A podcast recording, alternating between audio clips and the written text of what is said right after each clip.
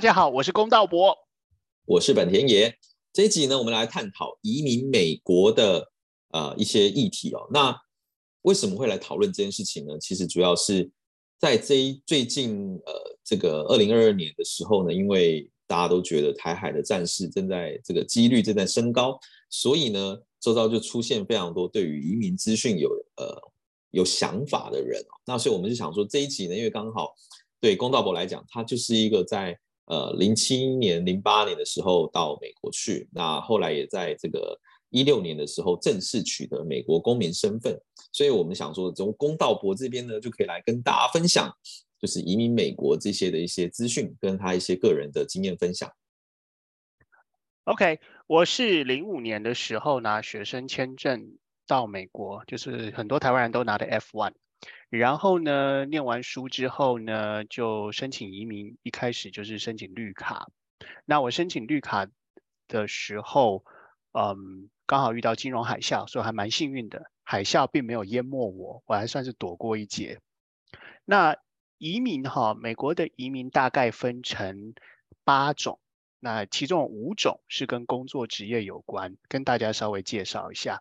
第一种呢叫做 EB One，也就是属于特异功能人士。那这种人呢，他在美国不需要有一个不需要美国公司赞助他。一般人在申请移民的时候呢，那一个申请移民的外国人想变成美国的永久居民，他这种人叫做受益人。那是由公司替这个人办，所以说公司是申请人或是赞助人。那第二类呢，叫做高学历，叫做 EB two。那很多到美国念硕士或是博士的人才呢，啊，就是选择 EB two 这种职工作职业的移民。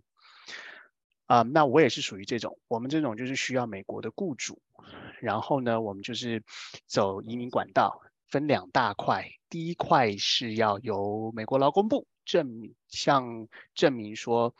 有个公司在劳动市场找不到美国人做这份工作，万不得已非得要用较高的行情找一个外国人在美国上班，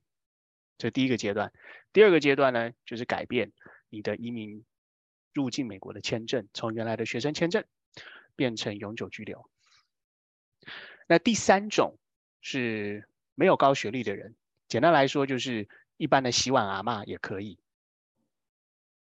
第四种就是宗教工作者啊，就美国雇主觉得呢，假如他需要在美国搞一个这个什么什么宗庙，然后呢，他就会找一个宗教工作者在美国从事这个行业。第五个是投资移民，就是 EB five，你准备五十万美金或一百万美金。资金来源要合法，然后呢，在美国创造十个工作机会给现成的美国公民，然后你人如果在海外也可以办，所以前面这五类是属于工作职业类。了解，哎，龚道博，那我就想要了解一下，所以你刚刚提的这种 EB-1 特殊技能人才，我现在想到就是可能比如说像。呃，一九四零年那时候，二次大战的时候，可能比如说知道如何造原子弹的人，你就算美国没有雇主，反正你也一定可以入境美国且取得美国的身份嘛，可以这样说明嘛。那现在可能就是说，比如说你掌握一些特殊、超级厉害的一些科技资讯或等等，那 maybe 你就可以符合 EB one，大概是这种概念嘛。对啊，这种人他符合一个快速通关的渠道，美国政府会核发他一个叫做。National Interest Waiver 就是你符合美国国家利益，你的存在在美国符合美国国家利益，所以美国政府直接给你特权豁免，你就可以直接拿到这个永久居留权。了解，反正这种都是大神级的存在哦。那所以这个大神大概这个世界上大概也很少啦。那我们台湾这边比较多，有有可能应该是 EB two 吧，就是你。必须要取得呃美国的认定可认定的硕士以上学位，对吧？对，呃，美国的研究所，你去念硕士或是博士以上都可以。了解，哎，那像如果说，因为其实不是说每个，我相信也不是说我们的所有的听众都有去美国取得硕士这样的情况，所以说，如果说是不是这样的前提之下，那他可能要走的是我们刚刚提的像 EB 三啊，我去那边洗碗阿妈这些等等。这种做法可能是比较多的情况，对吧？可是这样子会不会遇到有什么样需要注意的情一些考量点啊？或者是说，比如说你有没有听过一些在美国这边呃取得 EB 三的这个一些奇人异事，他的作风？有啊，奇人异事啊，呃，因为美国的劳工局跟常常受理美国各个公司要替外国人提出绿卡申请。或者说签证变更，最常听到的就是印度律师跟印度人，他们投机取巧，一个人闹双胞胎，闹三胞胎，闹四胞胎，一个人多案申请，把名额全部占光，占光之后呢，其他的人看到排队排很久，排期很长，他待不下去，等不下去，没有收入，没办法工作，于是就走了。走了之后呢，反而会让某些印度公司就此。取得跟其他公司比起来的竞争优势，因为其他公司就找不到人啦，或者其他公司本来找到的人等不下去，等不耐烦，等不久啦，于是就放弃了。好，这个是在坊间听其他律师讲的，时有所闻的，就是属于那种呃来自特定国家的那种移民工人，跟他们那边的律师各种竞争手段上毫无下限。哦，哦哎，所以说他们这种双胞案是怎么做啊？就是比如说我是同一个人，但是我用不同的名字，然后占不同的名额吗？是这种类似像这样的的这种三胞案、双双胞案的做法？他可以一案三请，一案两请，也就是说，假设你的因为印度人的名字有一些非常的长，所以说他可能同一个人，但是呢。申请两家公司，申请三家公，就是两个公司给他名额，三个公司给他名额这样子，但其实背后是同一个公司，所以变成一一人多案在排队，一个人有很多个申请案都在排队。原来可以这样子，OK，那我觉得台湾人可以考虑一下，只是我们的名字可能太短了，大家很快就分辨出来。对啊，那对，那那你刚刚有提到说这种宗教工作者，我觉得也蛮有趣的，因为之前比较少听说这一块。如果说我今天是阿彪，或者是我是阿恒好了，然后我想要去美国开一个，比如说大甲妈祖分院分府，所以这个也是可行的喽，这也是也是有办法去这样走的喽。有一个先决条件啊，就是呢，你必须要有一个美国的雇主，美国的雇主需要一个外国人在美国成立。某某分在某美国的分庙的炉主，或是需要一个总干事，所以他先决条件还是必须要美国的雇主。然后呢，那外国人就会成为受雇的人员，所以不能够由台湾发起，必须要由美国发起。美国的公司需要这样的人才。了解，但我想这个应该也不是太难的事情了啊。不错不错，感觉上好像又是一条。呃，台湾人可以考虑的路，那我现在可能会先去申请，先去当个公庙的公庙的那个炉主，好，这样听起来也不错。哎，那再来就是投资移民嘛，投资移民的话，好像算是如果说你资金实力有一定的有一定的资金实力的话，算是一个可以呃比较容易发生的事情吧。其实。投资移民本质哦，他当初设立的目的是希望你创造一个事业，一个公司，你可能还得真的有进货出货啦，真的要做点什么样的事情，而不是说成立一个纸上公司。不过后来听说有的人呢想出一个方法，就是呢，呃，从海外汇一百万美金到美国，那这一百万美金呢就成用途就是去投资房地产盖一个房子，然后也在美国聘请十个盖房子的工人。于是到后来一百万花完了，这十个工人房子也盖好了，然后他就顺利的从纯粹的现金资金转成移动不动产，然后你就有了一个房子，然后这段期间你也变成了一个有绿卡的持有者。听说这个方法当初在几年之前成为一个，嗯，是不是专法律都都不知道，但是听说有人这样操作。哦，了解。所以你看，其实美国的房地产被炒起来，会不会跟这个事情也有关联啊？就是反正我就。开始去做，然后这个营造业啊等等的这个需求也增加，听起来好像是也是一个带动美国当地房市上涨的一个一个一个一个潜在原因。对啊，他因为如果说他一百万不只是做独栋，他有可能是做高楼大厦，十层楼、二十层楼、三十层楼，搞不好他可以在同一个地址一个建业上面找了三十个。绿卡的申请人，五十个绿卡申请人，然后汇集五百万美金，或甚至是一千万美金，对不对？如果你是十个投资人的话，就有一千万美金了嘛。对不对？是，对，哦，所以方法真的是人想出来了，真是我们在台湾的时候真的没有想过有这些方法，但这样想一想，好像真的有很多人都已经想到一些不错的方法可以执行。对啊，那剩下来好几类是属于呃投靠亲属的，我们叫做依亲移民。包含某一类叫做一亲 FA 公民的未婚子女，就是如果说，呃，你是公民，但是呢，这个子女是未婚，那，嗯，子女只要年满二十一周就可以提出申请，但他们必须未婚。然后另外其他的一亲移民包含是，假如你有一个绿卡配偶，然后或者是说子女是未婚，然后子女未满。这个呃二十一岁，然后呢，还有一种叫做绿卡的成年已成年未婚子女，也是未婚子女啊，要满二十一岁二二十一周以上。你有没有发现一个特色？它全部都是子女必须要未婚。对啊，这样感觉前面这三类要说。爸爸妈妈，我要结婚了。这时候你要打断他的狗腿，因为这时候你还没有取得绿卡身份。对啊，还有另外一类一亲移民是属于另外一类，叫做呃一亲的 F 三，叫做如果你是公民的话，但是他是你的已婚子女啊，有一个专门类别。然后还有一种叫做美国公民的兄弟姐妹。那这个兄弟姐妹呢，定义蛮广的，包含有血缘的同父同母，或者是。异父母，比方说再娶、再嫁，甚至是被领养的也都可以。只是呢，这个排队要排很久，因为按照美国的移民政策，美国移民政策呢，共和党跟民主党吵了很多年。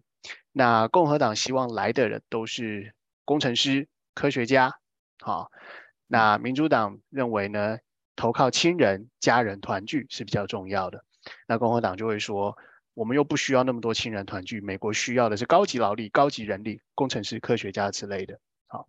那刚刚简单讲的是一亲类，还有一种是属于要申请政治庇护的难民，或者是说呢，你是被非人道对待、被迫害，甚至被人家当奴隶的。还有一种叫做乐透，就是你在每年美国都会有乐透，那你可以海外的外国人，你可以。报名参加乐透抽奖，如果抽到的话，你就变美国人，你可以到美国去。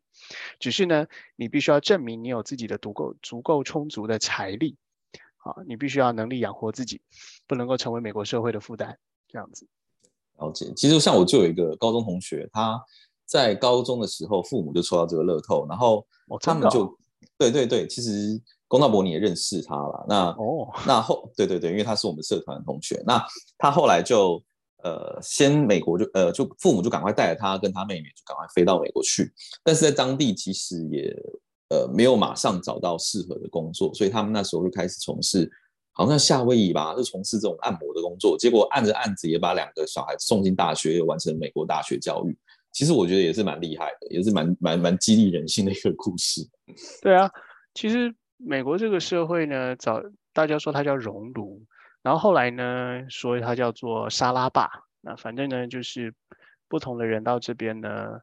我觉得美国政府应该是很开心的。那如果是世界上其他国家的教育部长或者经济部长，我是很呕的。为什么？因为世界上各国的人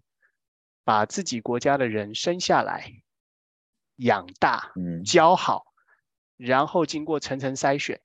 送到美国去，让美国人用，让美国人选。对不对？你想想看，移民，你想想看，留学是什么？留学就是你在母国出生，在母国接受教育，在母国长大，然后呢，有了工作经验之后呢，你是必须通过层层筛检，然后呢，才会被美国的大学挑中选中，然后到美国去之后，美国在美国又又经过层层的竞争筛选淘汰之后呢，让美国人挑挑到他喜欢的，他留你的留下来。然后留下来的人呢，基本上呢就继续贡献给美国。那可是别大家别忘了，这个人从出生的那一刻一直到二十几岁之间，他全部都是使用并且享受母国的教育资源。可是养成训练前半段都是在投资，但是都是母国在投资在这个年轻人身上。但等等这个年轻人真正能够有自食其力、有专业能够贡献的时候呢，却是在美国贡献。了解，所以大家其实也大家也会觉得说，不是有投资的人可能都知道说，最近金融市场不好嘛，大家就会觉得说，哎，美国又在割全世界的韭菜，割的是这种财富或者是金融市场韭菜。其实，在生产力的部分，美国也在割韭菜，只是大家比较少讨论。就像刚刚龚道博讲。我今天母国投资好不容易培养出一个生产力，这个生产力可能甚至还不错，结果它就被美国拿走了，就被美国给割韭菜割走了。对啊，就变成美国的生产力。对，而且这种趋势越来越往下扎根。早期大概在民国六十年或七十年的时候吧，那个时候是念完大学的人去嘛，对不对？或是说念研究所的人才会出国嘛。现在已经变成是台湾的高中生，高中。毕业之前就直接申请美国的大学，所以变成是台湾最好的高中、最好的人才，就直接送到美国让美国人用了。那所以如果我是台湾的教育部长，假设啦，假如我是台湾教育部长，我一定很怄啊！我们花了这么多的心血栽培这么多人，可是居然就留不住这样的人，全部送给美国，这是蛮，我觉得这个是蛮，这个是蛮，这个是蛮值得大家思考的一个一一个一个挑战呐。对啊，好。那我们现在先进一段音乐呢，然后等下音乐回来之后呢，我们也来请这个龚道博分享一下他在这个美国申办移民的一些经验分享。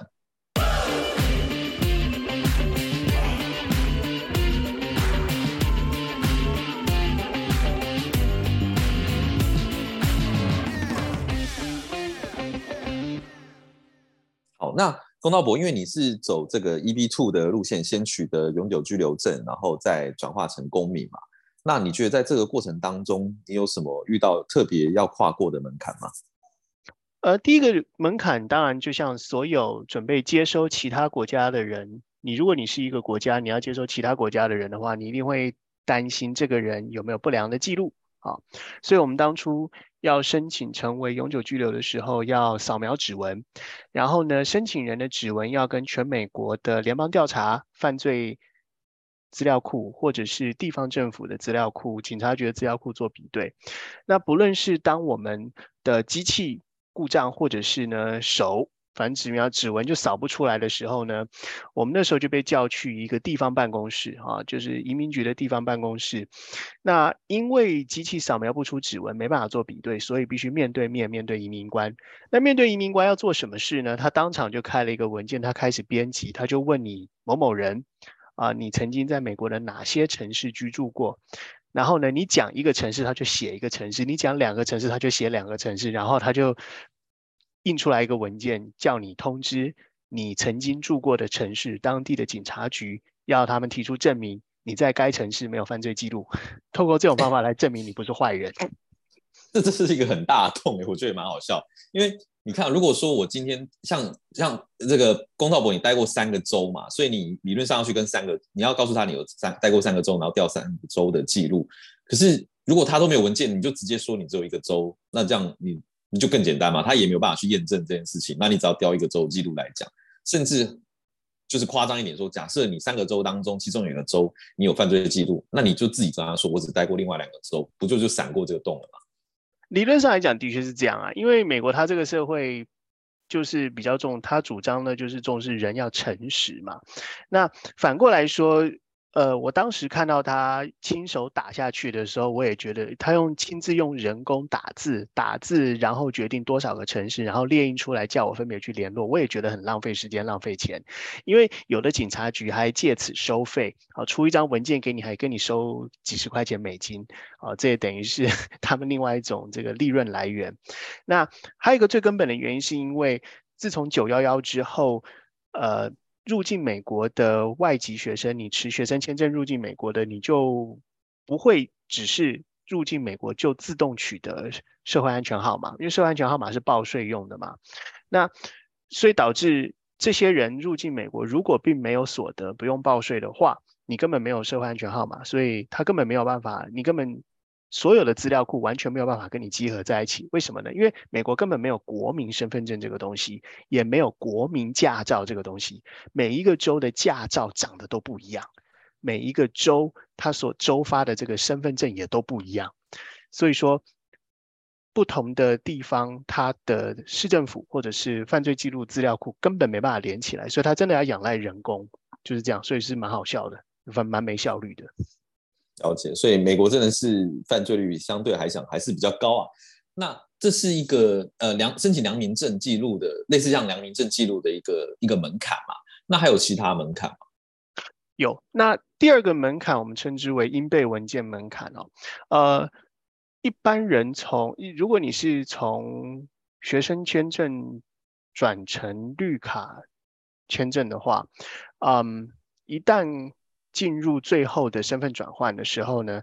在不同的阶段，他会要你准备不同的应备文件嘛？啊，比方说没有不良记录，接下来就是要证明你是一个健康的人。那你曾经在母国出生地该打的疫苗、该接种的都接种过啦。那类似这种应备文件，还有包含说，假如你曾经在母国有没有这个呃。母国没有犯罪记录，也是要良民证提供出来。那像这种文件呢，大部分申请永久居留的人呢，他们都是像牛走路一样，你打他一下，他才走一下。那我们比较有效率，我们希望能够提早拿到文，提早拿到绿卡。所以说呢，可能我现在正在第一关，那但是呢，第一关还没有绿灯通过，但第二关需要的文件，我可能就提早准备好，这样我就在等着他。一旦第一关通过的文件我收到了，隔天。我的申请文件就可以出来了，我就可以直接递件申请第二下一个阶段。那刚好也在同一天跟移民官面对面的时候，他发现我下一关所有的呃应备文件的压章日期都早于前一个关卡的批准日期。他从来没有见过有人这么主动积极超前部署的，所以他说你超前部署有可能违反行政规章。那我看着他，我就跟他讲说：“你们的移民法规跟施行细则，我全部都看完了。如果你觉得我做的可能不合规章的话，你的同事刚刚从门外走过，你可以去问他，我绝对不会有任何。”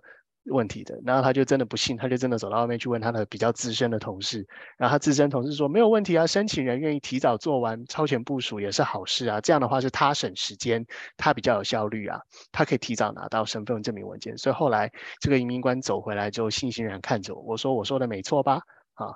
不客气，哎，这样子，所以这是第二个关卡，叫做应备文件的关卡。那除了我们刚刚提到这两个部分以外啊，要取得绿卡之外，你觉得还有什么挑战？其实主要的挑战来自于两个，第一个挑战是来自于雇主，美国雇主要愿意帮外国人办身份，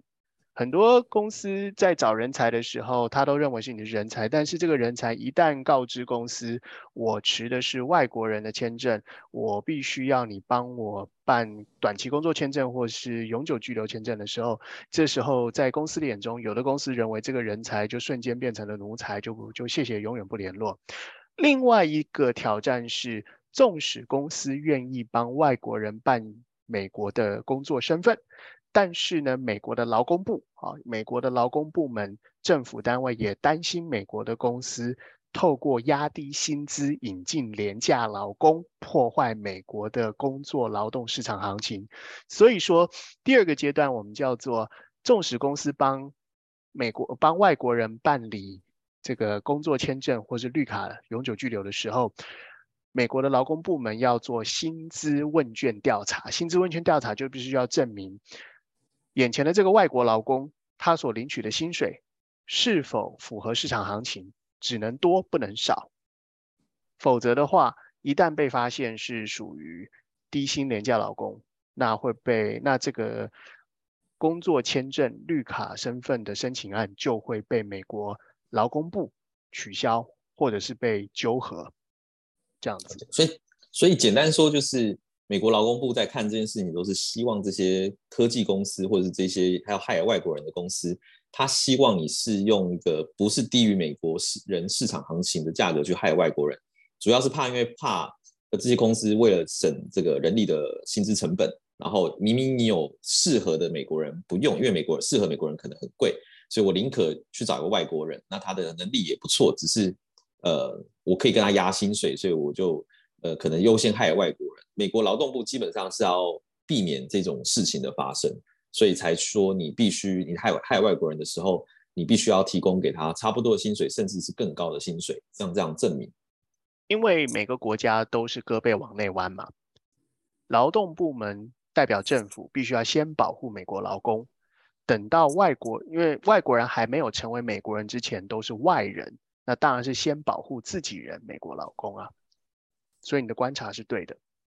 好，那我们这一集其实讨论了非常多关于美国移民的这些种种哦，那包括说怎么样去透过工作的方式移民，或是移亲方式移民，甚至是乐透方式的这个也是可以透过乐透来移民。以上是我们这一集的节目，若喜欢的话就请按赞、订阅以及分享，我们下集见。